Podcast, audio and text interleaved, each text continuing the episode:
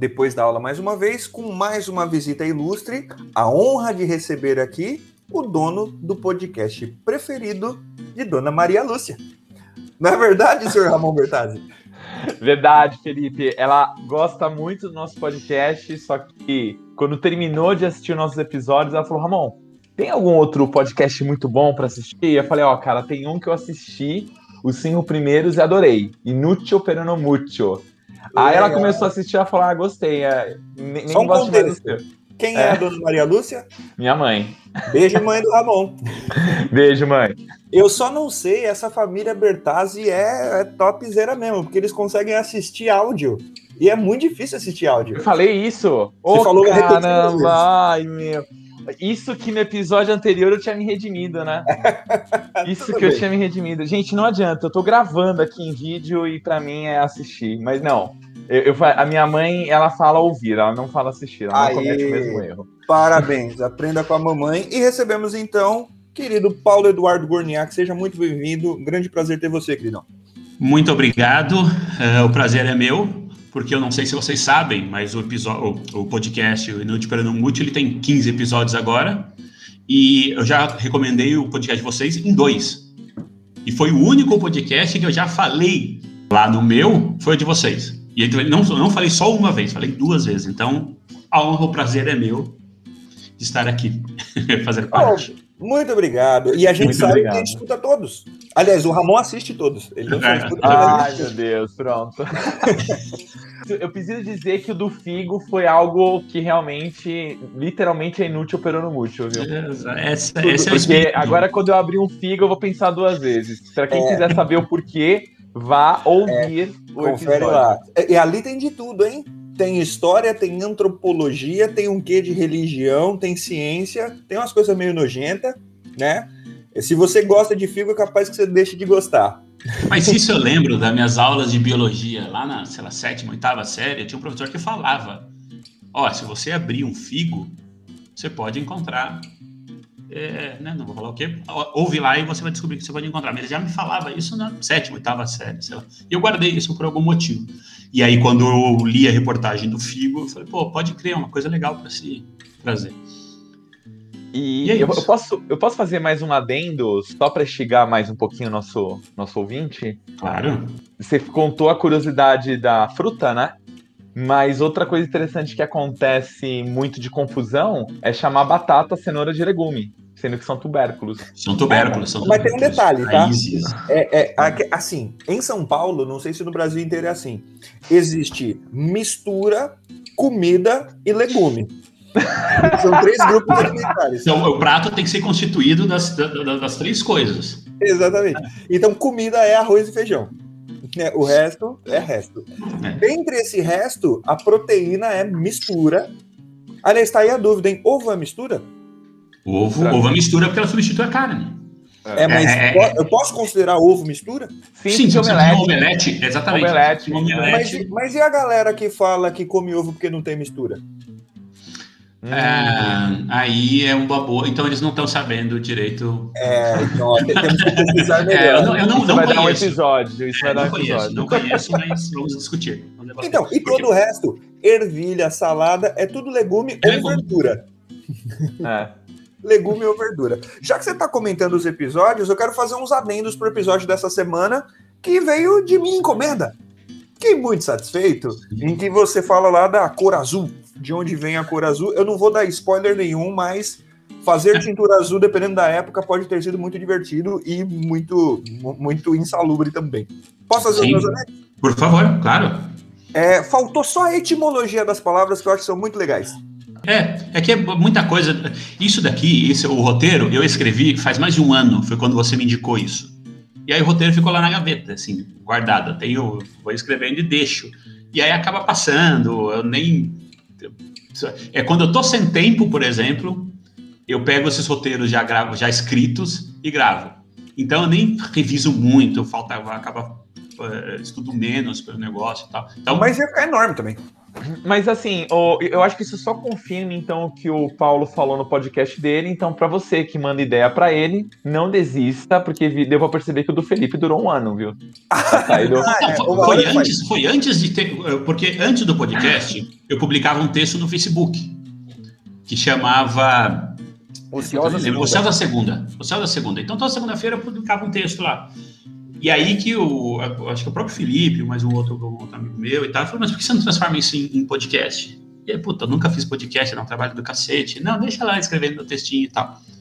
E na época do Ociosa Segunda, que o Felipe foi e falou: Ó, tem essa informação bacana aqui sobre como fazer tintura é, corante azul. E aí eu falou: legal, e guardei.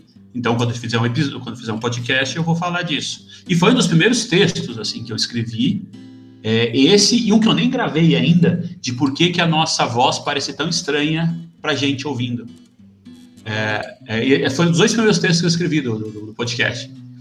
E não, não, não, um deles não está gravado até hoje, está lá guardado na gaveta. Mas o problema de você, é, é, da, da, pessoa que dá, dá, é, alguma sugestão, é que assim, olha esse. Não, não foi o caso do Felipe, o Felipe deu um livro, falou: olha esse livro, essa parte desse livro, que legal. Aí no livro você confia.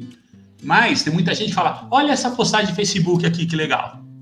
Olha esse, olha esse comentário de, de, de, de Twitter aqui, que legal. Aí você vai ler. Não, não, não, não, não é. Não, é, tá na cara que isso é mentira. Tá é. na cara que. É o clássico for all, né? É, o for all. Não, mas tem um que é, assim, o que me indicaram e que é muita mentira. É que os caras é, inventaram uns acrônimos de tipo fuck, era, ah, é, que, que, tem naquela, na, na, série da Netflix do, é. da, da Origem dos Palavrões. Under, é, the, under the Council of the King, alguma coisa assim, e aí surgiu o funk e tal. Isso é muito baboseira, mas assim, você grita, salta aos olhos que é baboseira. Só que o pessoal indicou, falou, olha que legal, será que não dá para você fazer episódio disso?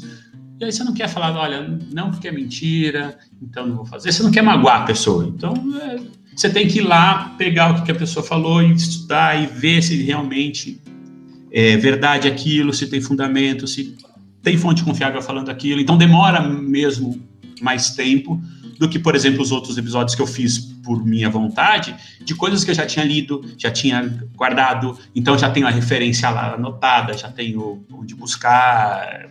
É muito mais fácil, porque eu já tinha conhecimento prévio meu.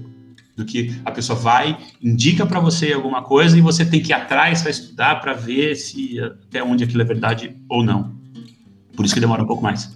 E você vê que legal, né? Para quem tá ouvindo a gente, esse episódio é parte 1, tá? Porque vocês viram que a gente nem começou a nossa pauta ainda e a gente já está falando de método. O Paulo é muito diligente para fazer os roteiros disso e a informação tem que ter lastro. E aí isso vai ficar o, segu o segundo período, a segunda etapa da nossa conversa. Provavelmente isso aqui vai render. É, é mesmo, né? Eu, eu, desculpa, eu. eu é, Não, é... eu acho ótimo, a gente já está fazendo a ponte pro próximo. Não, e, e, assim, Felipe, e, e, e, só recapitulando que quando você ouve o Inútil Perano Mútil, ele sempre dá a indicação e as referências, Exato. o que é muito importante. Perfeito. É, é, na verdade, a lista vai ficando infinita, cada episódio que eu, que eu ouço dele, porque cada hora uma recomendação nova. Tem um monte de livro aqui do meu lado que eu já não, não tenho tempo de ler, ainda mais isso que ele fica recomendando. Mas o lance que eu falei do adendo etimológico não é nenhuma crítica, tá? É mais pela curiosidade, mas eu acho ótimo porque cabe aqui. O Paulo, lá no episódio, que eu não vou dar spoiler, você vai ouvir, o episódio dessa semana, essa última semana de maio em que a gente tá gravando, ele falou da cor azul e falou das tinturas, de onde vêm as cores e que essas as sociedades precisam se desenvolver tecnologicamente, socialmente, para que você comece a ter mais nomenclaturas de cores. Entre elas, uma tintura difícil era o vermelho, né? E o Paulo falou, muita gente deve saber disso. Se você neste momento está ouvindo a gente, curtindo aquele seu Danone, seu sorvete de morango, exatamente. Sorvete de morango, né? Aquela coisa rosadinha, bonitinha, gostosa Fala pra gente, Paulo, de onde vem aquela cor vermelha bonita e, e apetitosa? Você tá comendo um inseto esmagado. A conchinilha, e... porque ele que faz essa, essa cor vermelha. Essa, qualquer coisa que você tem sabor de morango é a, a, a conchinilha que, que faz lá, que dá, dá a cor do negócio. Que você que não sabe que bicho que é esse, se você tem planta na sua casa e de vez em quando você viu umas bolinhas brancas meio grudadas na folha, só que essas bolinhas se mexem, é isso que dá aquela corzinha bonitinha do seu chambinho. É, você junta um monte, você junta um monte, pega um pilão, maceta, ele vai ficar vermelhinho.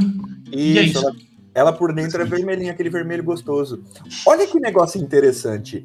A palavra vermelho veio do latim. E ela originalmente era vermiculum, que é literalmente o diminutivo de vermis. Portanto, verminho. Verminho. Ah, que beleza! A cor vermelha significa verminho.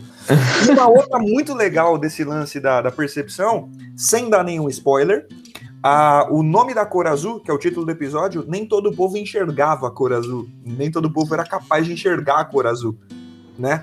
É, é uma etimologia difícil de estabelecer de onde ela veio. A gente chama o azul de azul por causa da expressão lápis azuli, que é de onde vinha o corante mais fácil. Lápis é pedra, então seria literalmente pedra azul. Só que a palavra azul ela tem uma origem aqui meio incerta, a gente não tem documento para chegar ao metaplasma. O que, que eu achei de fonte mais, mais confiável pelos dicionários aqui? Uma raiz pode ter vindo do persa que passou para o árabe, então, quando estava lá no árabe antigo, era algo em torno de la Lazaward, né? Esse Lazaward virou Azar ou Azur, que virou azul. A gente tem um registro em latim já de azularis, né? Que deu na cor azul e tal.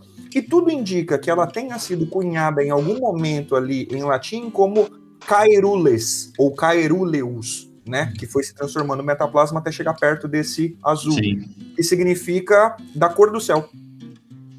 Então, em algum momento, a galera. Eles passaram a identificar o céu como azul. Mas Exatamente. me fala só uma coisa, me fala, por favor, que você já estava pensando nisso e por isso você foi e anotou todos esses nomes aí para falar aqui no episódio. Ou você sabe isso de cabeça? Se não, você não, souber isso de cabeça, eu vou pôr um pôster seu aqui atrás. Não, não, não. não de maneira nenhuma. É, o, o do lápis azuli. Não, o lápis azuli é, é eu que sou uma besta. É, eu que sou uma besta. Mas aí que... eu falei, cara, eu sei o do vermelho. O do vermelho eu tinha de cabeça. Não, você foi pro persa, você foi pro.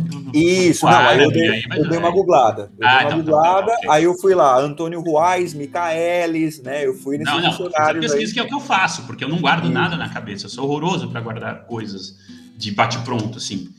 A, a, a, só, só a história do Bluetooth, mas. Ah, é... sim. Não, a história do Bluetooth. A história do Bluetooth. É, a gente, agora a gente vai ter que contar. A história do Bluetooth é uma história que. Sabe quando você descobre que você não está sozinho no mundo?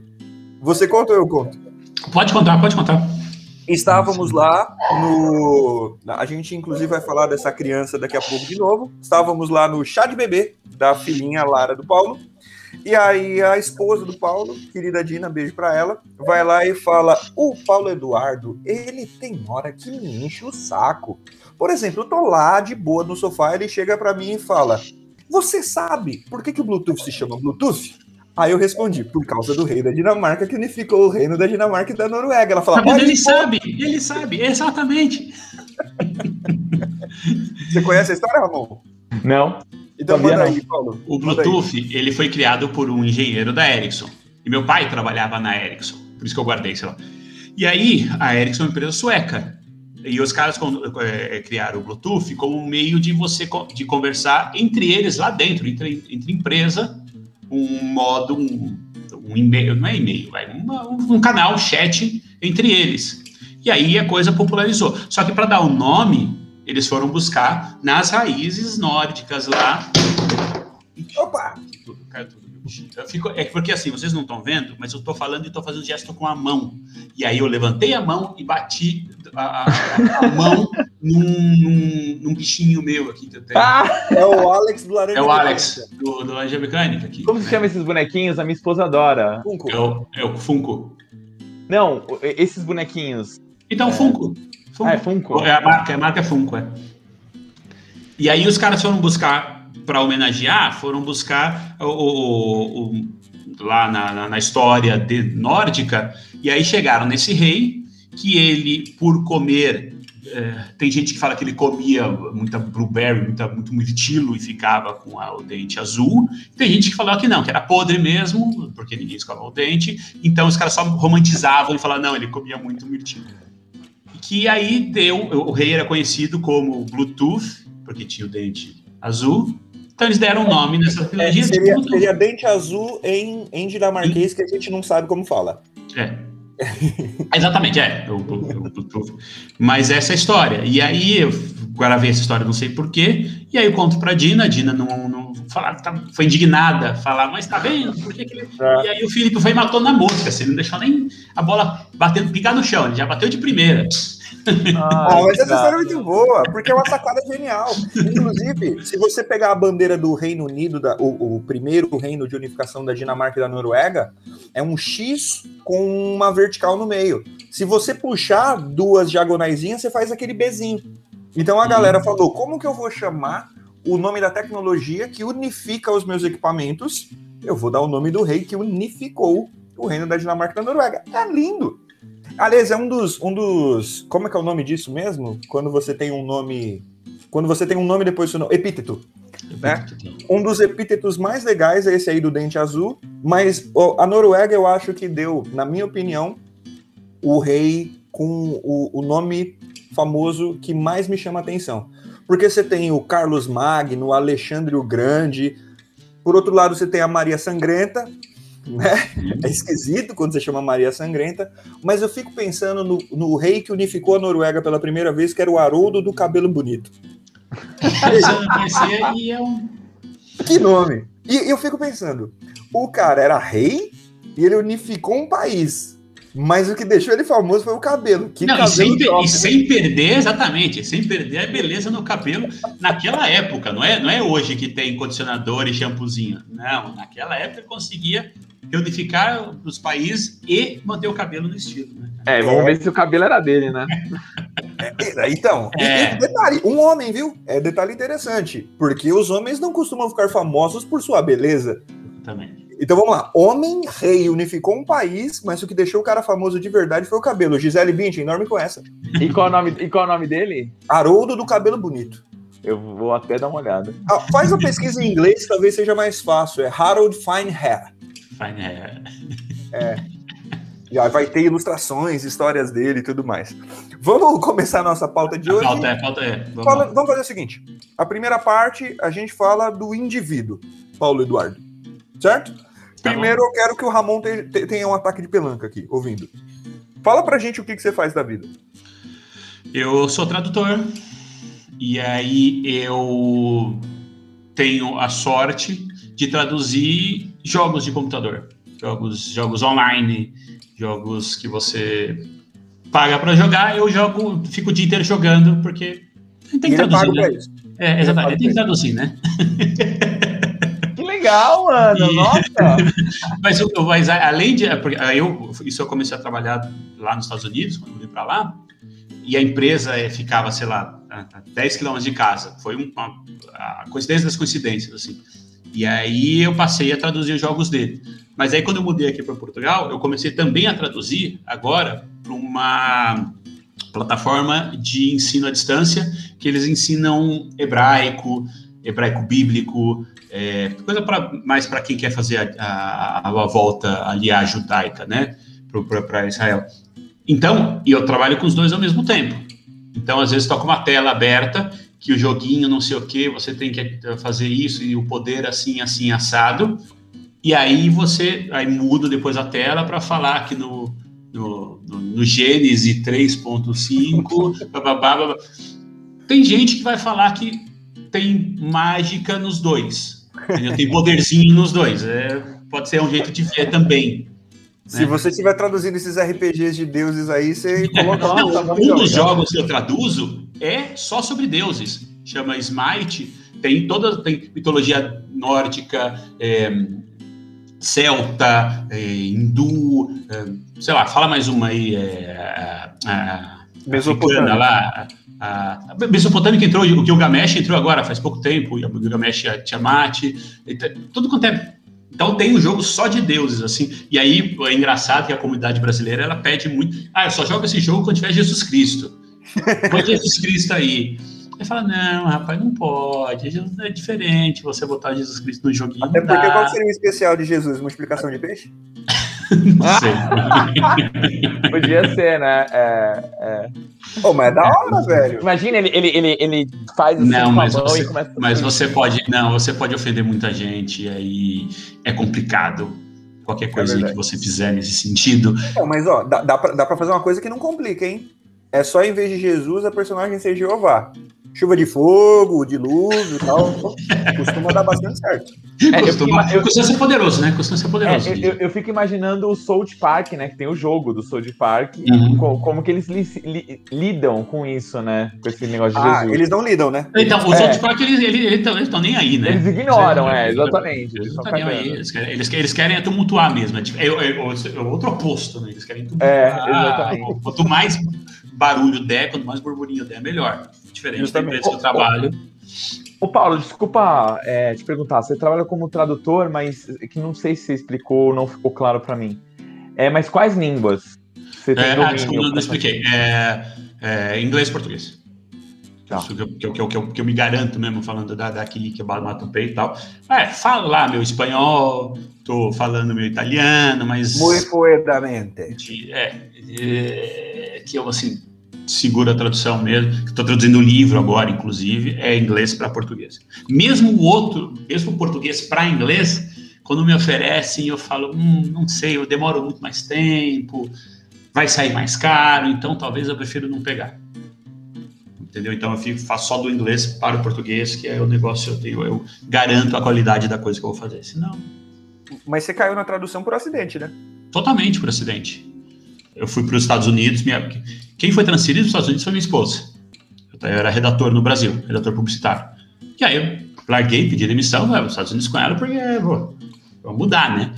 Cheguei lá, ela, eu, tenho, eu tenho um projeto de escrever um livro aqui, de quando eu viajei o Brasil inteiro.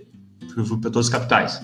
E aí eu estava escrevendo esse livro. Ela falou: não, você fica lá, eu, eu fico pagando as contas da casa, você vai, senta e escreve o seu livro. Ah, beleza. Só que, puta cara, você passa um mês, dois meses em casa, já que você começa, ah, não é, eu, não, não é essa a minha vida de ser sustentado, de ficar em casa, assim, de eu preciso produzir. Por mais que eu, ah, é meu livro, eu tô me divertindo pra cacete, mas não é uma coisa que vai render dinheiro, não, você se sente mal. Aí eu, bom, então vou fazer o quê?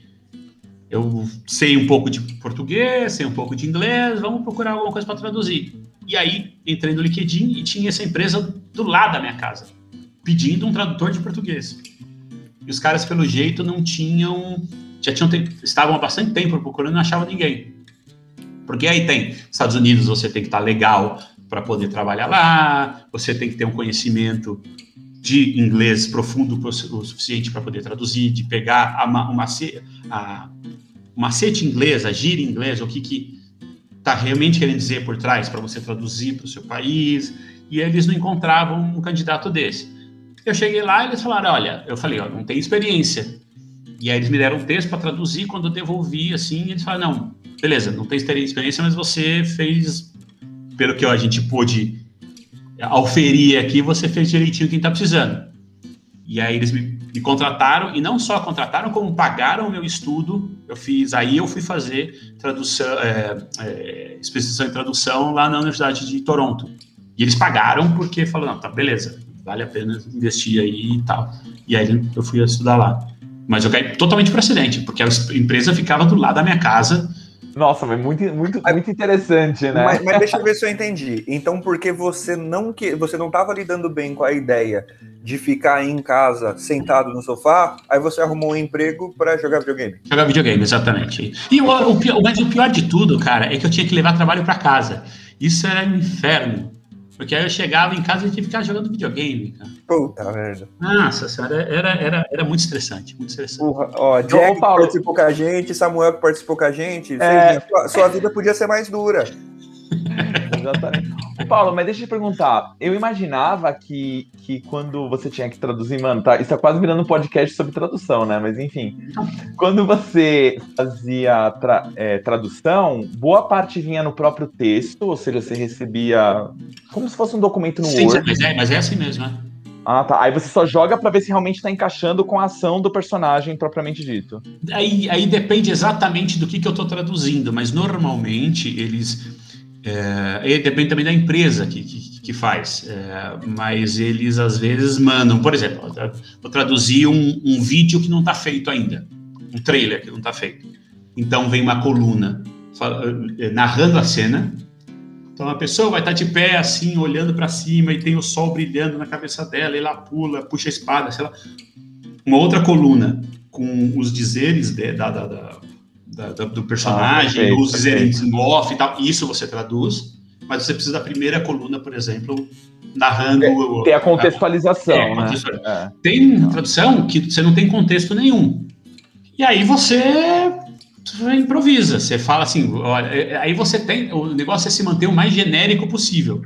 Inclusive na tradução, dependendo de para quem você está fazendo, é, eu, eu sou radicalmente contra, que a gente está falando, radicalmente contra a, a, a o, gênero neutro no português, porque não é o caso. Mas, na tradução, eu preciso ser o mais neutro possível no gênero, porque eu não sei se eu estou falando uhum.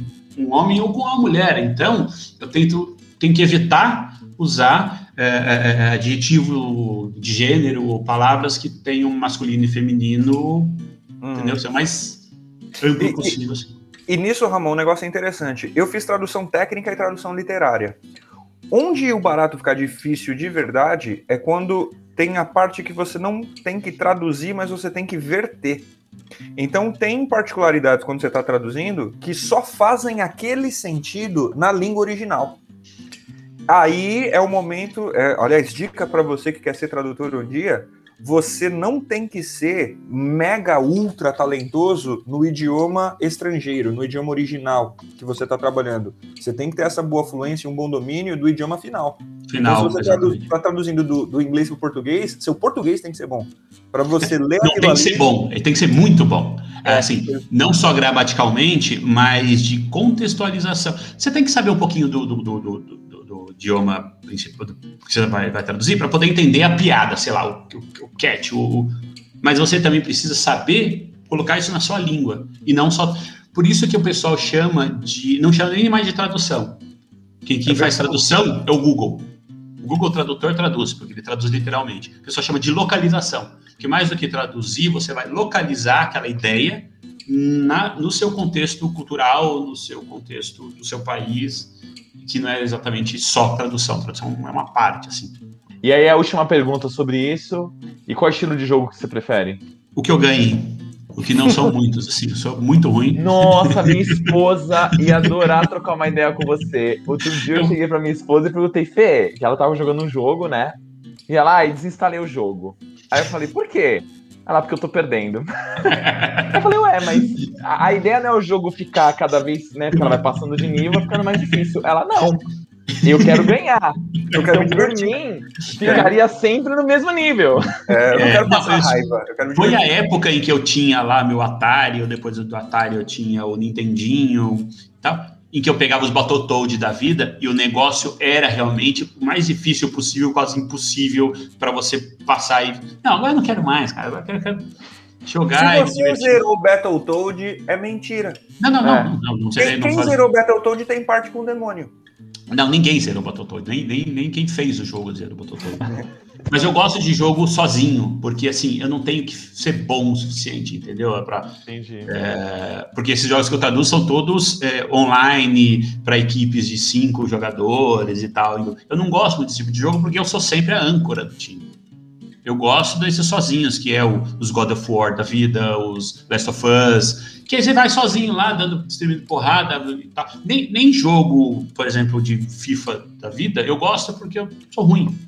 Mas se eu pego os Last of Us, você sai dando burdoada e uma hora você. Uma hora você passa, né? É, exatamente. Tá. É GTA. É, exatamente. É, é, e, e, é engraçado que o Felipe comentou agora do. É, o que, que você estava falando agora, Fê? Do. Battletoad? É, do Battletoad, porque, só uma curiosidade, tem, tem um, eu não vou lembrar qual, mas tem um jogo do Battletoad que se você quisesse jogar no cooperativo, quisesse terminar um jogo de dois, era impossível. É feito para você não pedir ajuda. Eu, né? Não, não, não. Não, ele era impossível por causa de uma falha do jogo. Ah. ah, tá. Tem uma fase que era a fase da moto, e aí, quando você jogava de dois, o segundo personagem nascia, onde o cara que tentava comer essa moto também nascia. Ah, e quando um. E, e esse Battletoad, quando um morria, os dois perdiam. Então era impossível. É. Era, é impossível terminar. Que bacana. Como todos, né? Como todos os Battletoads. É, né? é, é. Um, um por falha do jogo, o outro por, por falha do jogador. É, Exatamente. Exatamente. Tá muito bonitinho aqui, hora de começar a descer o nível e queimar o, o convidado, pode ser? Ah, Vamos lá. Porque a gente tá vendo que ele é um pai, marido, tradutor, escritor, viajador, conhecedor do mundo. Daqui a pouco a gente fala sobre essas partes. Mas você falou que conheceu todas as capitais brasileiras, mas não foi por um trabalho antropológico lá dos mais nobres, né? Não, não foi. Aliás, não foi nada de. Eu... Sempre que me falam isso, eu costumo dizer que eu conheci o Brasil para conhecer as belezas do Brasil, as belezas brasileiras, que não necessariamente são belezas naturais, é, arquitetônicas ou culturais. Foi para conhecer mulher. Assim, para não dizer que só fui para conhecer mulher, eu fui para conhecer gente é, como pensava, como conversava, é, estilos de vida diferentes do meu. É claro que você estando numa mesa de bar e tendo uma mulher ali do lado, você vai querer se engraçar pro lado da mulher. Então, né, estamos lá na capital, a gente vai tentar ver qual que é o, o, o seu nível de, de, de, de conversa para cada tipo de uhum. público. Mas o, o, a principal ideia foi realmente conhecer gente nova, os modos de pensar e é muito... E entre nós, é a melhor viagem que você faz, né? A melhor viagem não é aquela que você bate foto, é aquela que você senta em algum lugar e começa a descobrir aquilo que você não descobriria no guia da CVC. Exatamente. E, e, com qualquer pessoa, tá? Por exemplo, foi para Porto Velho, e Porto Velho não, não pelo menos, é, foi antes, foi antes da, da, da usina Belo Monte. Não tinha nem hotel na, na, na cidade para turista, porque não tinha turismo lá.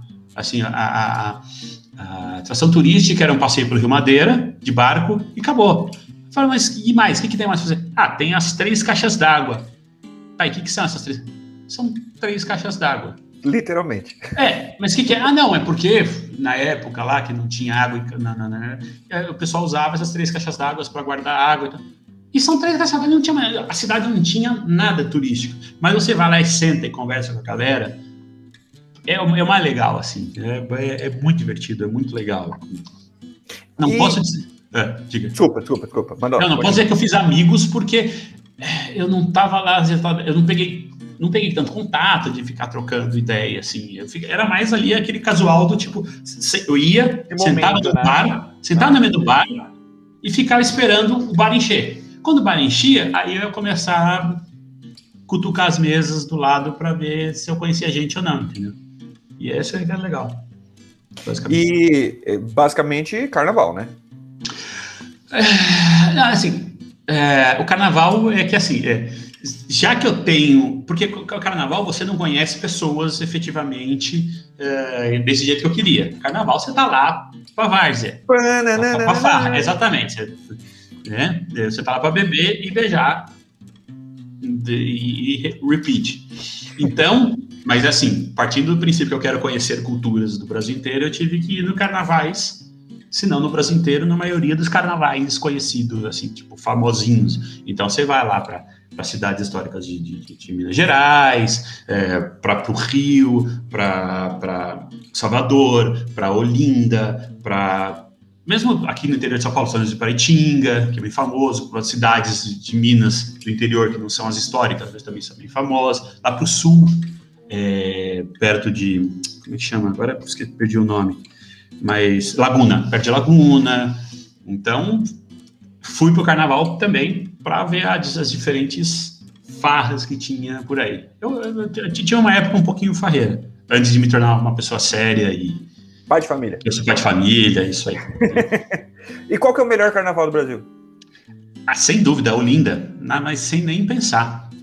Por vários motivos. Se você for que nem eu, que fui, quiser ir pra farra, pra diversão, puta, tem farra e diversão o tempo inteiro. Mas se você for, que nem eu sou agora, um pai de família com, com criança, e quiser ir lá para pular o carnaval fantasiado e, e brincar mesmo, também tem. Você no mesmo lugar, é, é, só, só muda o horário. Então você começa a pular o carnaval, sei lá, 8 horas da manhã, é família, todo mundo fantasiado, aquela. E aí é legal que você, cada dia que você vai, as famílias são as mesmas, mas as fantasias são diferentes. É, você vai vendo. E aí, conforme o dia vai correndo, Primeiro que vai ficando muito sol. Então, se você tem criança pequena e tal, você já vai. É, elas vão cansando e tal, você não vai querer torrar os filhos, desidratar os filhos. Então, você dá meio-dia, uma hora, duas, vai todo mundo para suas casas dormir. Ou é, almoçar e tal, e descansar. E, e, aí, quem é mais farreiro, ele não tá 8 horas da manhã na rua. Ele começa isso uma hora da tarde, que acordou de ressaca, tomou banho, começa a ir pra rua uma hora, duas horas da tarde. E aí a coisa vai meio trocando. E aí, tipo, chega às seis horas da noite, não tem mais família nenhuma, que é quando escurece, sei lá, seis, sete horas da noite escurece. Não tem mais família nenhuma, aí é só várzea, aí é só o lado B da coisa. Então tem para todo mundo, assim. É, é, muito divertido. E fora aqui. Puta, no canal do Nordeste é, é muito legal, é muito divertido. É, o pessoal é muito criativo, o pessoal é muito alegre, muito animado, a música é do cacete. Então, um ponto a mais. Fica acima. Para quem gosta do Rio de escola de samba, por exemplo, é diferente. Mas a escola de samba é legal, porque eu já desfilei de escola de samba, eu, acho muito divertido, mas é aquela hora que você desfila lá na, na Marquês ou no, no AMB. É aquela hora e acabou. Não é que nem no Nordeste, que é a tarde inteira, o dia inteiro. Mas Olinda é o primeiro. É, se você é jovem, descolado e tem energia, é, é, Ouro Preto é muito bom, ou era, né? Há 10, 15 anos atrás. Ouro Preto é muito bom, Diamantina é muito bom. É, são os melhores. Esses daí, assim, eu. O Rio é que assim, quando começou essa coisa de carnaval de bloquinho em rua, eu já estava meio que me retirando. Então eu não não peguei essa. O, o, e Salvador é diferente também, porque Salvador era aquele negócio de ter elétrico, que você tem que pagar a badá e entrar. Para mim, meio que deturpa um pouco da, do espírito do carnaval, que é todo mundo. Festa popular, de brincar e, e, tal. É legal, é legal. Não vou dizer que eu não curti.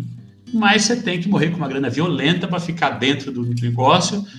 E é aquele monte de gente fora, os cordeiros empurrando, sabe? Não é não é exatamente carnaval, assim, do sentido do, da, da, festança. É uma uhum. festa bacana, comercial. É uma festa privada, né? É, é uma festa bacana, mas é uma festa privada. Podia ser qualquer outra data do ano e você fazer aquele Exatamente. esquema e ia rolar, entendeu?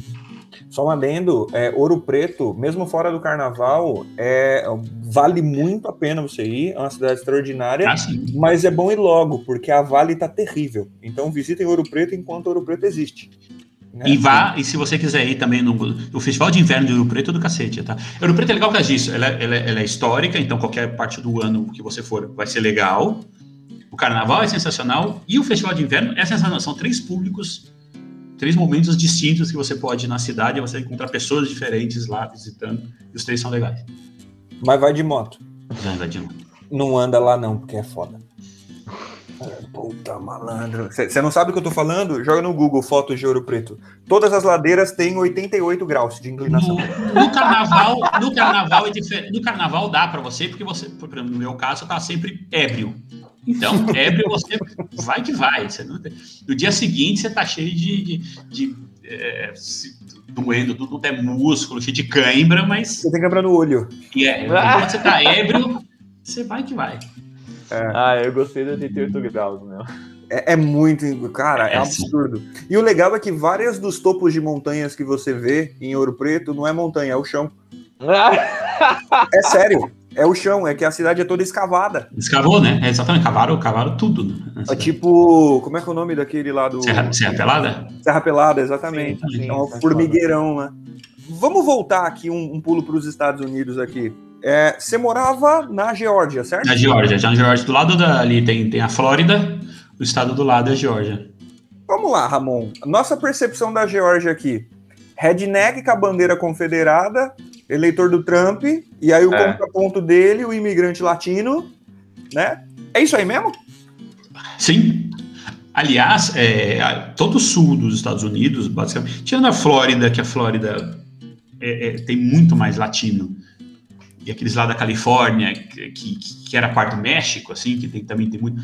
Mas ali embaixo, tudo que você pega Alabama, tá, toda aquela parte de baixo é tudo redneckzão, é... Tanto que ah, a surpresa o ano passado na eleição foi a Geórgia ter votado, ter, ter, o Biden ter ganho lá, porque sempre foi republicano. E aí você pega o um mapa eleitoral, tirando Atlanta, que é a capital e maior cidade, uma outra cidade lá que era grandona também, que é onde foi o Biden ganhou, tudo era vermelho de republicano. Então é sim totalmente conservador, totalmente republicano e, e, e eu morei num subúrbio, sei lá, uma hora da, de Atlanta.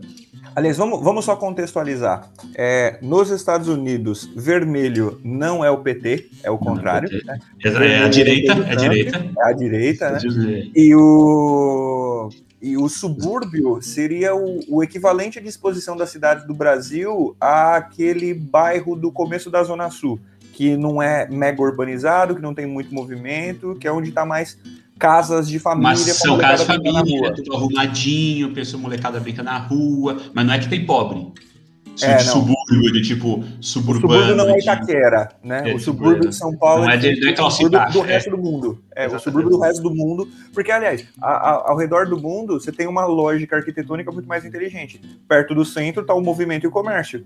Longe do centro está a vida tranquila para você viver com qualidade de vida. Quem mora perto da zona é quem não tem dinheiro para comprar uma casa melhor. Em São Paulo é o contrário. Como gente, aliás, em São Paulo, no Brasil inteiro. Como a gente não planeja cidades, a gente vai construindo a cidade igual quando você joga tipo Age of Empires, que você não planeja bem. É. Então você vai colocando tudo pertinho. Então as pontas das cidades é o que sobrou, que é onde tem favela, onde tem bairro sem urbanização e tudo mais. Ex exatamente. E, e aí eu até fiz um. Ramon, que a gente estava conversando sobre língua, o desenvolvimento da língua, e a, a, a a cidade no Brasil me lembra muito a língua. Ela vai, ela vai, ela vai acontecendo, não importa, porque não tem planejamento. Ela vai acontecendo como vai acontecendo. Sim. Só fiz isso, só, fiz esse. Pronto, vamos voltar. Então, mas o, a, é, eu morava lá em, na Geórgia, é uma hora de Atlanta, mas o, o mais conhecido de Atlanta é porque é a, a, a cidade da Coca-Cola, né? Hum. A Coca-Cola ela foi criada lá. Então tem o Museu da Coca-Cola, que é do cacete, é legal pra caramba. E aí, é, lá dentro do Museu da Coca-Cola, você tem refrigerantes da Coca-Cola do mundo inteiro, de coisa que você nem imagina que tenha refrigerantes, isso é legal pra caramba de você beber e tal. Eu, aí eu, toda vez que eu ia, alguém ia me visitar lá, levava no Museu da Coca-Cola, e aí passava por isso e tinha que beber todos com todo mundo, dar um piriri desgramado. Eu sabia que no dia seguinte eu ia ficar com piriri, mas e o, por, por, por estar tá num estado muito conservador, é, você sofria Sendo latino? é, sendo latino, você sofria de preconceito? Eu não sou latino. Aí que tá o negócio. Eu sou brasileiro. não, é, mas é verdade. Eles não veem brasileiro como latino. Latino é, é quem fala espanhol. É, latino é quem fala espanhol. Eu sou brasileiro. Se bem que muita gente achava que no Brasil se falava eh, espanhol e não tô brincando, tá? Mas, primeiro, eu não tenho cara de latino. Para você que não está me vendo, eu sou loiro de olho verde. O sobrenome dele é Gorniak. Gorniak, que é polonês. Mas, e meus, uma, uma parte do, do, da família era polonesa, outra é alemão. Então, eu não tenho cara de latino mesmo. Mas lá, é brasileiro, ele está um, um, nível acima dos latinos, vamos dizer assim. Não que seja muito bom, não é que tá, ó, meu Deus do céu. Mas a gente não é latino lá, a gente é brasileiro e eu não sofria tanto, ah, não sofri nenhum preconceito lá. Por, também porque eu estava legal. É hum. É diferente esse negócio. Eu estava trabalhando numa empresa, eu não era subemprego de jardineiro, de, de, de sei lá, é, pintor ou sei lá o quê. Que eu normalmente, quem, porque quem vai lá ilegal vai pegar esses subempregos. Sim. que é house cleaning, que é limpa, limpa de casa, é jardinagem. Ela faz tudo, né? É. Inclusive, agora nesse fim de maio, é, a galera tá com uma crise de mão de obra, porque quando saiu o auxílio emergencial dos Estados Unidos, todos os imigrantes ilegais que não teriam como receber, justamente porque são ilegais, eles voltaram para os seus países, né? E agora não tem ninguém para trabalhar, velho, nesses empregos. Não, mas isso, isso, é um contrassenso que eu sempre achei muito engraçado nesses países, né? Eu sou contra imigrante, mas eu quero alguém para pintar a minha casa. Mas eu não quero botar, eu não quero cortar meu jardim. É, é exatamente. É, é, exatamente. Eu quero limpar a minha casa. Assim, é. não é, vamos lá, não é, não dá para generalizar, tá? Mesmo lá, que era super conservador, o pessoal trumpista, assim, ao extremo e tal, mesmo lá, é, eles não há, não é todo mundo que acha que imigrante é, é, a pior coisa do mundo, que veio aqui roubar meu emprego, blá, blá, blá, blá. Isso eu acho que é um pensamento um pouco mais para o centro dos Estados Unidos, que é aquele cinturão da ferrugem ali, aquele, que é quando que, é, é, que são as pessoas menos escolarizadas mesmo, os americanos menos escolarizados, que são os que trabalhariam em fábrica, em chão de fábrica e tal, e que tem a mesma, vamos dizer, tem a mesma habilidade, o mesmo conhecimento desses imigrantes, que é mão de obra mais, mais menos qualificada. Braçal. Braçal. Mão de obra braçal. É. Então, se, esses se caras acham. Desculpa, se você já assistiu aquele seriado Ozark, é aquele público, né? Ozark, então, é o estereótipo do caipira que fala arrastado, que tem um trampo merda, tá sempre endividado e mora num trailer. É o white trash, né? Que, que é o, o, termo pejorativo para eles. Inclusive, o, o Ozark era filmado lá, lá do lado da minha casa, tá? O lago, ah, é? O lago não é o Lago Ozark, é o lago que era lá perto da minha casa.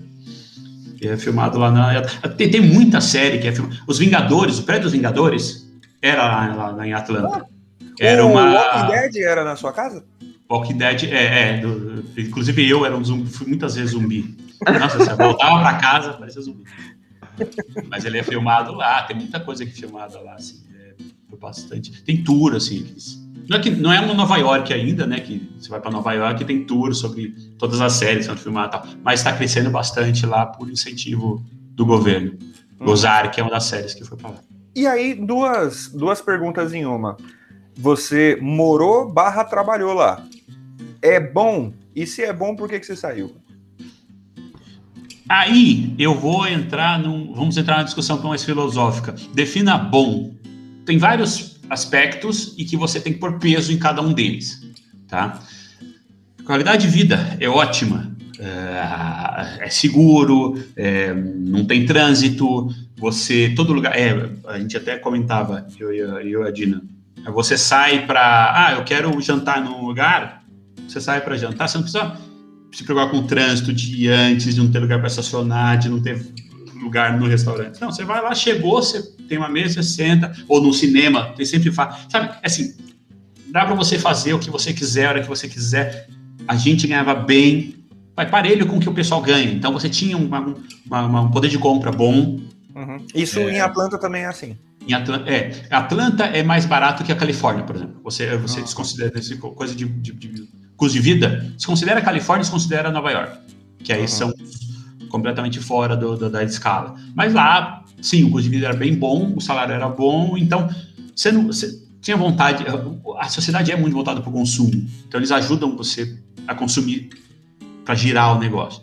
Então você é, era estimulado a jantar fora, era estimulado a comer fora, era estimulado a comprar sempre, trocar coisas e tal. Por isso que tem aquele monte de, de hoarder, de acumulador, uhum. porque os caras vão comprando, comprando, comprando, não sabem nem o que está comprando. Entendeu? Então, qualidade de vida nesse sentido, de tipo, puta, é um, é um subúrbio, é, uma, é um bairro bacana, arborizado, sem trânsito, a escola, é, com escola perto, passa aquele ônibusinho da escola, pega seu filho e leva para a escola bacana. Se você quiser isso, fantástico, tá? É ter dinheiro para comprar o seu iPhone, o seu, seu tênis de marca, seu carro, que é carro lá no barato.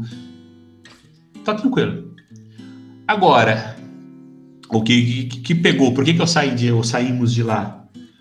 Por causa do estilo de vida americano de competitividade. É, você, primeiro, é, uma coisa que é muito difícil para a gente, apesar de a gente não sofrer é, nenhum tipo de preconceito, é difícil você fazer amigos lá. Os amigos não são que nem a gente no Brasil, que senta num bar e, puta, vamos lá, ou você conhece no, no, no, no trabalho e sai para almoçar e vira amigo e tal. Eles são muito mais, nunca, é, são muito mais reservados. Não me, não me trataram mal, mas não era amigão, assim, tipo, puta, a vida profissional é a vida profissional, a vida pessoal é a vida pessoal. Então tem esse primeiro é meio difícil. Os caras, os amigos deles são da faculdade, ou cresceram juntos, ou é muito mais tempo para você fazer uma amizade. E olha que eu trabalhava numa empresa de jovem, de gamer, entendeu? Que não é, não é, não é por mal, não é uma, um conservadorismo, é, é assim que é. é. Você não faz amizade à torta direito que nem qualquer nós fazer, brasileiro faz. Puta, você mal conhece a pessoa e já traz para casa para jantar, sabe? É uma coisa muito elogiada pela galera de fora, né? Porque é, é uma.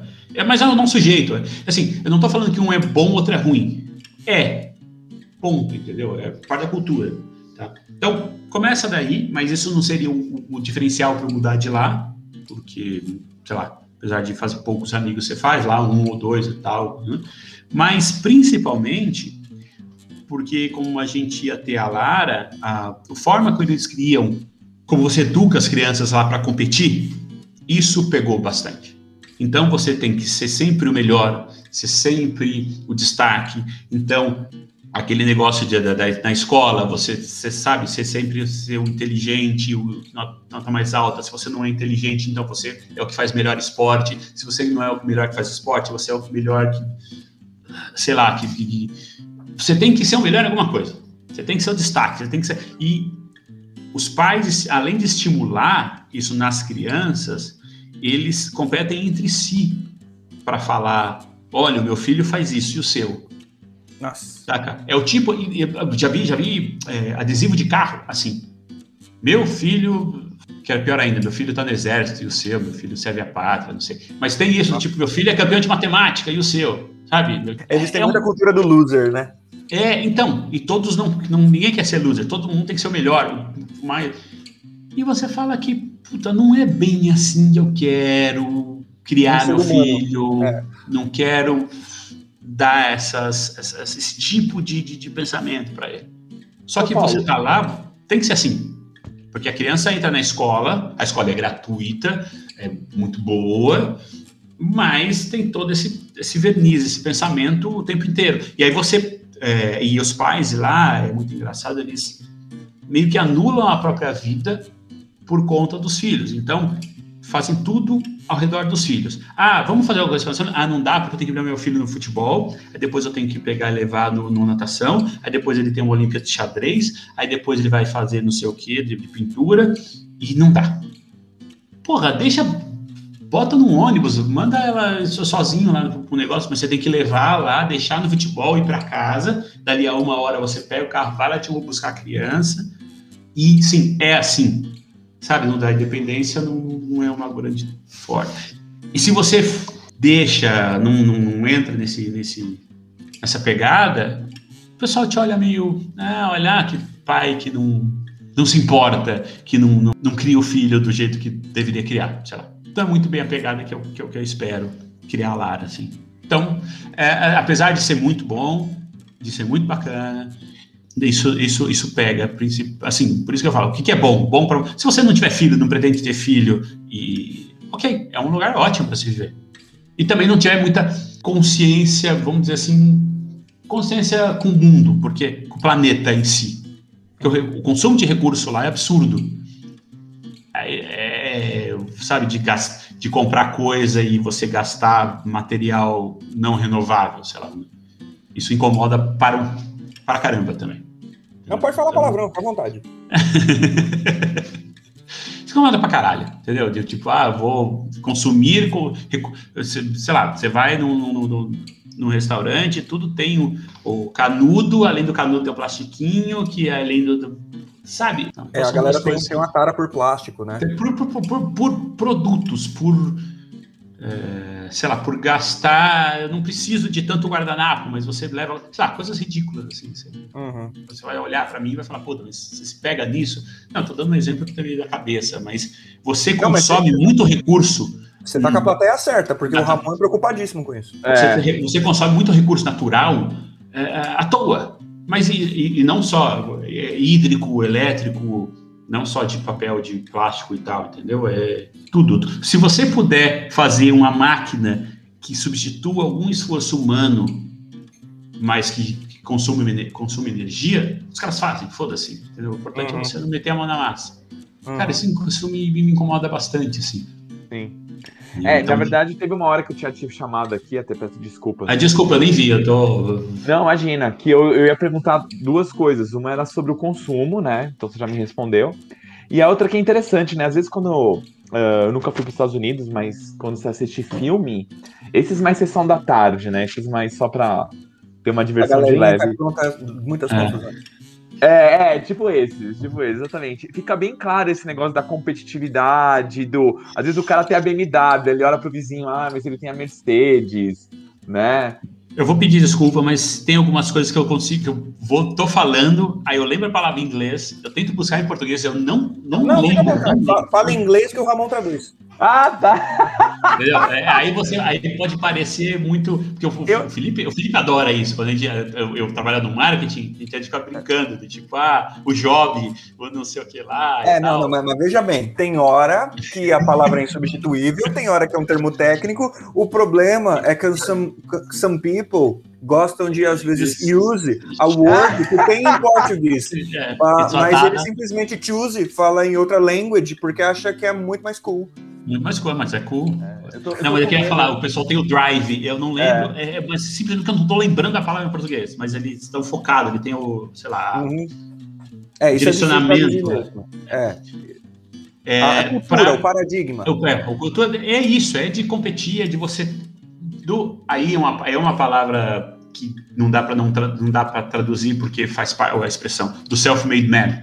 Hum. Você, você é capaz de ser sempre melhor e você, pro seu esforço, você, que é muito da, da, da, da, coisa protestante, né? Você, pelo seu esforço, você vai chegar lá, e como é que você chega lá? Sendo melhor do que todo mundo. Entendeu? Então, é um tipo de mentalidade que você fala assim, tá errado? Não sei, eu não gosto. Não é para mim. Sim. Tá? Eu, não, eu, sou, eu, sou, eu sou medíocre e estou muito feliz em ser medíocre. É, tem uma coisa que, inclusive, já não é de hoje, que hum, o pessoal usava aquela. Ah, o exemplo do pato. Ah, o pato, ele voa, mas ele não voa bem. Ele nada, mas ele não nada bem. Ele corre ou anda no, no, na terra, mas ele não, não é o mais veloz. Só que ele faz tudo. Eu, eu gosto de ser um pato. Cara, eu, eu gosto de voar um pouquinho mais torto, eu gosto de nadar um pouquinho mais. Se não ser o melhor nadador, eu gosto de andar na terra, eu gosto de poder fazer os três. É. Entendeu? Eu, eu gosto de ser medíocre. Eu me, eu me identifico. Tá. Eu, eu sou eu ruim também em muitas coisas. Viu? Eu sou ruim em várias coisas.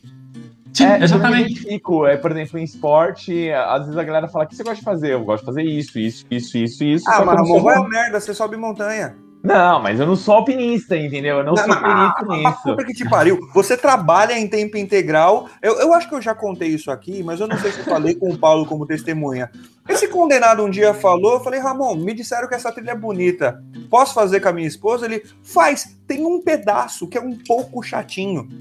Quando eu cheguei, quando eu cheguei na metade da trilha, quando eu cheguei na metade da trilha, eu já estava caminhando há três horas. Eu já tinha tido que carregar a Carmen no ombro duas vezes e eu não tinha mais energia nenhuma. E estava na metade. E sabe como era a segunda metade? Você subiu uma porra de uma montanha segurando em grampos de metal. Chatinho, chatinho. Esse é o chatinho. É, é chatinho, chatinho. Nossa, Ele, ah, mas eu não sou alpinista. Ah, pro diabo de carrega, Real. E, e eu tô vendo aqui um violão, cara. Quem toca violão, para mim, é, tá muito nível, muitos níveis acima de mim. Porque eu sou Ótimo, eu não toco. Eu sou, eu sou completamente. É, Aliás, é, é, a Masi é testemunha de que o Ramon tem o violão, tem a professora, mas não quer dizer que ele use. É, exatamente. Assim, ó, eu, eu, tô, eu tô tentando aprender. É que agora, agora, nesse período de quarentena, tá difícil arranjar tempo, hein? Pelo amor de Deus, o Felipe sabe do que eu tô falando. Pelo amor de Deus, mas eu faço aula de violão e tô tentando aprender. Mas é isso, ó. Por exemplo, tocar instrumento. Eu toco flauta transversal. Bem? Não. mas eu gosto. É uma coisa que eu gosto para ter aquele momento de você ter a sua vibe. Mas então, Violão é mas, é isso. Mas eu faço isso tudo, tudo que eu faço, tudo, tudo. Qualquer coisa que eu faço, é, faço bem? Não. Mas é. faço na média para um pouquinho acima também. Entendeu? É assim, é, tem algumas que eu faço um pouquinho acima, umas coisas que eu faço muito abaixo. Mas eu gosto de fazer, não quero Isso, ser. Mas, é, mas é bacana. Conheço uma senhora chamada Maria Lúcia que discorda disso quando diz respeito ao seu podcast. ah, exatamente. Obrigado, dona Maria Lúcia. É, então é você que ouve, porque quando eu abro lá, eu tenho uma. Então, então a senhora, eu descobri. Obrigado. Ai, cara. Agora tem um nome. Mas, mas, eu acho muito legal o que você falou, porque eu, eu, compartilho muito. Eu gosto muito também de fazer muitas coisas. E assim, eu não quero tocar violão pros outros. Eu quero ter um momento de que eu dedilhe alguma coisa e falo, nossa, gostei do som. É isso. Mas então, é, é, por isso que também, assim, até pensei em fazer mestrado, doutorado, mas aí é totalmente contra a isso que eu estou te falando. Você vai se especializando e ficando muito, muito, muito, muito, muito, muito bom, mas numa coisa muito pequena, num campo muito pequeno. É, você despende pode... muita energia e a, a vida é curta para a gente pode fazer ser, é, bem. Né? Não, mas pode ser um erro meu, porque outro dia uma entrevista do cara, o cara não lembro lá do, do finlandês sueco e tal, o cara da F-Secure, que ele é, é, era hacker e tal, criou a F-Secure para um, uma empresa de, de, de, proteção, que aí, acho que foi no, no, no programa do Taz lá no, no Provoca, que aí eu estava falando, então tá, então o futuro, o que, que, você, que, você, que você indica para o futuro, para quem está no mercado de trabalho e tal, para não ter, estavam falando sobre é, agora é, você é, ser o desempregado digital, no futuro vai ter um monte de gente que vai saber mexer e tal, não vai ter nem recolocação, porque a tecnologia vai, uhum. vai ser muito para eles entenderem. Aí o cara fala, se especialize em alguma coisa, não importa o que. Se você for muito bom, muito especialista em alguma coisa, você sempre vai encontrar emprego, para você não ser obsoleto no futuro. Tem um ponto aí, Tá, pode ser. É, não, não tenho como discordar disso. Mas não é para mim. Eu não quero ser muito especialista em alguma coisa. Eu quero saber um pouco de tudo. Posso menos de tudo. No futuro eu posso ser obsoleto porque eu não sei muito de nada, mas Okay. É, é, mas, mas eu não acho que você foge disso, porque, por exemplo, na sua profissão você tem uma certa especialidade, um, um, um certo conhecimento que não é raso, entendeu? Então, Sim, profissão... mas não sou, eu não sou o melhor tradutor, eu não sou o mais rápido tradutor, eu não sou o mais é, antenado, o mais lido, o mais. Não. É, é isso. Eu lembro que, cara, eu, quando eu fiz 30 anos, eu estava eu tava, é, pensando nisso, que eu falei, cara, o que, que eu faço? O que, que eu faço bem da vida? O que, que eu não faço nada, eu sou medíocre. E aí eu fui, eu, na época que eu escrevia bastante, eu escrevia um texto que eu era medíocre, e falando, ah, eu tentei, sei lá, foi surfar, era um surfista medíocre. Eu fui tentar Dois. falar, eu fui tentar falar espanhol, e era um, um falante espanhol medíocre. Eu fui tentar vários, vários campos de, de, de do, não só do conhecimento, mas do, do, da, da, da aptidão física fui fazer várias coisas. E tudo era medíocre. Eu não, eu não, eu não, sempre tinha alguém que, que, corria melhor que eu, sempre tinha alguém que era lia mais livro que eu, sei lá, qualquer coisa. Sempre tinha alguém que escrevia melhor que eu, sempre tinha alguém que. E aí eu falei, bom, vou escrever uma crônica sobre isso, né? E aí você vai ver que já tem crônica escrita sobre isso. Milor Fernandes escreveu uma crônica assim. Aí você fala, cara, nem sobre isso eu consegui. Nem, nem sobre médio eu consigo ser médio. É, sabe? Então é. É, é. O, a galera falava que foram investigar. É, claro que eu acho uma injustiça de muito grande, eu sou fã do Rubinho, mas foram ver as estatísticas de quem tinha sido mais segundo na história da Fórmula 1 e o Rubinho era o segundo. Ah, eu, eu, ficaria, eu ficaria felicíssimo de ser Rubinho, cara. Aliás, é uma coisa que a gente discutia numa das agências que eu trabalhei. É, eu não sei o, o, o, não sei o quanto você, você sabe de futebol, Mas no São Ele sabe que joga com bola. Ah, é, bola. Você sabe que no São Paulo tinha o goleiro Rogério Ceni. Ah, sim, sim. Jogou a vida inteira lá e tal. E pela maioria da carreira do Rogério Ceni, tinha, ele tinha um goleiro reserva, que ninguém lembra o nome do goleiro reserva. Só que o cara era bom pra caralho. Ele veio do Fortaleza, né, é, e, e, ficou lá, foi contratado junto, quando o Rogério estava começando, estava começando e tal, só que ele era mais experiente, ele foi contratado para dar aquele se precisar, ele tá lá. As poucas vezes que o Rogério se machucou, ou não pôde jogar porque foi expulso, ou sei lá o quê, ele entrava e fechava o gol lá. Bonito. Só que ele estava sempre na reserva. E aí, a gente era, era, era, era a pergunta que a gente se fazia. Você gostaria de ser que nem ele? De você ficar no banco, você está lá recebendo seu salário que não é pequeno. Se o time ganha, você ganhou, porque você faz parte do time. Se o time perde, não é culpa sua, porque você não entrou. Como é que você vai ajudar?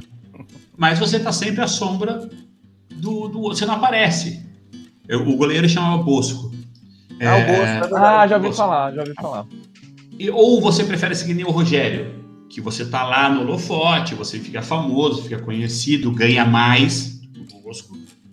Mas se você erra, você até hoje ele tem. O pessoal odeia o Rogério, o amo, já já que, que você faz? Eu seria o Bosco numa boa, cara. Tô é, boa, tranquila. Não mas, mas, veja bem, veja bem. É, eu acho que os seus exemplos não foram felizes. Porque o Rubinho não era medíocre e o Bosco não era medíocre. Mas eu concordo com a sua tese. Não, não, não tudo bem. Não, ele, eles, ele, o Rubinho ele não, não era ele não foi o, o, o, o top de linha. Ele não é, foi o top de linha, é, é. exatamente. Aqui eu sou é. medíocre, eu sou, eu mas eles eram, eles eram melhores do que a média, eles eram melhores que os medíocres, tá? É que eu, eu, sou tão medíocre que eu não consigo dar exemplos bons de mediocridade. É, exatamente. É. É, mas você entendeu, que... essa, essa, essa era a ideia. Por eu concordo com a sua tese, agora eu tenho uma coisa que eu vou revelar sem explicar. Vou jogar aí, certo? Ramon não vai saber, e eu não vou explicar também, quem sabe um dia a gente revela isso para o mundo, quem sabe um dia você revela isso para o mundo essa ideia de que é melhor a qualidade do que a quantidade nem sempre é bom. Porque você viu que o Paulo faz de tudo um pouco, uma coisa que ele fez que ninguém nunca fará. O, o Ramon que tá olhando aqui pro Paulo, olhe bem para esse rosto e eu vou dizer uma coisa que ele fez na carreira dele. Ele fotografou para a revista Sexy. Sim, ele, foi modelo, ele... foi modelo fotográfico da revista Sexy. Isso é verdade. Não é piada. Ele tem um contrato de modelo fotográfico e a gente tinha a cópia da revista Sex em que o Paulo saiu. Saiu com o modelo fotográfico. Me Verdade dita, ele não saiu nu, ele saiu semi-nu. Mas ele saiu na sexy. E me pagaram para usar esse corpinho aqui. Não é Contexto eu vou dar? Não vou dar. Não, nem eu. Se, se vira com isso. Para a gente finalizar, porque a gente já está ali no, no entorno dos nossos 60 minutos, é, depois a gente grava a segunda parte. Hoje em Portugal, o que, que, você acha dessa cultura aí? Você acha uma cultura mais interessante, mas apesar de ser diferente da nossa? Portugal, é, como, é, é assim, como, como você começa a morar do Brasil e depois dos Estados Unidos, depois Portugal, qualquer lugar, você vê que assim, todo lugar tem lugar, tem coisas incríveis e tem coisas que são uma merda.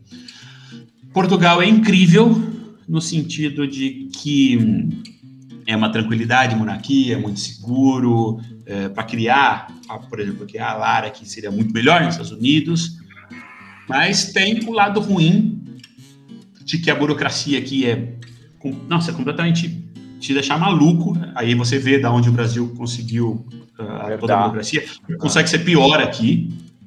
Oh, a gente até, sim, o Brasil tem coisas mais informatizadas, por incrível que pareça. Aqui não, não tem informatização, não chegou a informatização ainda. O modo deles pensarem é muito mais literal. Você não tem aquela margem de que, tipo, eu, não, eu, falo e você entende o, o subtexto que está implícito ali. Não, não. Se você falou aquilo, é aquilo, meu amigo. Não tem. Então, esse, esse jeito de você se adaptar a esse pensamento é também de, de arrancar os cabelos fora. Entendi. De você falar, eu vou já já. E já o que é pior, é, e o que é pior, é, tem, muito, tem muito idoso aqui. Portugueses, a, a população tem uma faixa etária muito alta, e tem muitas pessoas que vêm de outros países da Europa morar aqui, porque o custo de vida é bem mais baixo que na da Europa, porque é muito agradável o clima, e eles vêm passar a, a aposentadoria aqui. Então tem muito idoso, tá? Só que aí você vai pegar, e aí tem todo aquele idoso, ele tem uma, uma, cabeça um pouco mais fechada, ele tem um, um pouco mais conservador, ele tem aquele jeito mais de pensar de pessoas mais idosas, certo? Só que você vai pegar os mais jovens aqui, eles também têm o mesmo jeito de pensar, mais quadradão, mais é, fechado, é, a família da minha mãe é portuguesa e eu sempre tive a impressão de que o português é meio sisudo demais, né? A galera é meio amarga. É. É, assim, eu tenho que generalizar porque não é todo mundo, mas você precisa generalizar para dar uma, distinguida, vai. É, para o contraste que você tem com a é, sua cultura, né? Exatamente. E sim, eu não sei, aí eu não sei se é porque a gente é brasileiro, Felipe, e existe toda uma, uma, uma rivalidade, vamos dizer assim, alguma coisa mal resolvida ali, do tipo, a gente colonizou vocês, mas vocês ficaram maiores que a gente, ou mais relevantes no, na economia mundial, no, na, na, política mundial. E sim, o Brasil ficou mais relevante em Portugal, porque é o tamanho, não tem uhum. como. Eu não sei se é, não sei se é com todo mundo, sabe, de, de todos ou que é, se é com a gente brasileiro, mas sim, eles têm também são mais. É, mas aí que manda minha língua, eu moro aqui num, num bairro na praia e tal, onde vem um monte de aposentado viver o resto da vida, que em casas grandes e todo mundo tem sua horta para cuidar e tal, e são todos ótimos com a gente. E a mulher que alugou a casa para gente alugou porque ela, ela falou: Olha, eu sei que vocês não. A gente chegou aqui, a gente não tinha ainda extrato bancário, para comprovar e tal. Ela falou: Não, mas eu, meu filho morou na, na Alemanha e tal, então eu sei a dificuldade que é você ir para um país novo. Mas se você me apresentar lá um estado dos Estados Unidos e eu ver para mim tá bom já. Eu vou, eu, ela acolheu, ajudou assim, é, sabe? Porque então, os vizinhos vêm e trazem, sei lá, couve que eles escolheram, laranja que ah, eles que escolheram, legal. É, é, néspera que eles escolheram. Então, quem manda a minha língua de exposição sisudo, não esses que estão em torno de mim. Mas uhum. você precisa entrar na, na vida, mostrar que você, sabe, é, é, sei lá, você precisa conhecer aí de repente essa, essa barreira cai, essa barreira quebra, entendeu? Mas talvez em Lisboa, eu tô a 20 minutos de Lisboa, 25 minutos de Lisboa, então não moro lá no, no talvez lá a coisa seja um pouco pior mesmo, porque você não tem esse Como tempo. Toda metrópole, né? É, porque você não tem esse tempo de conhecer a fundo. Tá? Eu vou, eu, vou, eu, vou, eu, vou, eu vou falar uma coisa aqui que eu não deveria falar porque é podcast. Mas o Ramon deu uma bocejada que minha história deve, deve estar horrível, horrível a minha história. Ele, ele não está curtindo. Tá? Entreguei, entreguei. E olha que aqui, ó, eu estou em Portugal, são 10 e meia da noite. Aí no Brasil, são 6 e meia. É. Você não deveria é. estar com esse sono se minha conversa não fosse tão ruim. Isso não. porque o Ramon é o esquilinho do Sem Floresta, né? É, é não, ele tá cansado e tá bem tá entediado. Não, não, não. É, é, existem provas científicas que você já não necessariamente é sono. Aí ele vai apelar pra ciência. Ah, ah eu, eu, sou físico, eu sou físico. Quem é você, né? É, é essa ciência. Aliás, eu acho que essa é uma boa deixa. Pra gente fazer uma pausa, o Ramon tomar uma Coca-Cola, a gente pegar outra cerveja né? E porque o Ramon não bebe, a gente pega uma outra cerveja e a gente fala um pouco desse lance de ciência aqui, porque a gente está com um tempo enorme. Fica para a segunda parte. É, a gente Mas a gente já te agradece essa primeira parte da conversa. É um grande prazer te receber, Paulo. O prazer Valeu, é meu. Eu, Obrigado, não achei, eu, eu, não achei que eu teria tanta coisa para fazer, tanta coisa para falar, mas foi está sendo divertido. Está sendo Quando vocês daqui a uma semana, então. Isso. Ah. A gente, vocês ouvem a gente a semana que vem e o Ramon vê vocês semana que vem também. Ah, eu vou. É, um abraço. É. Falou. Um abraço.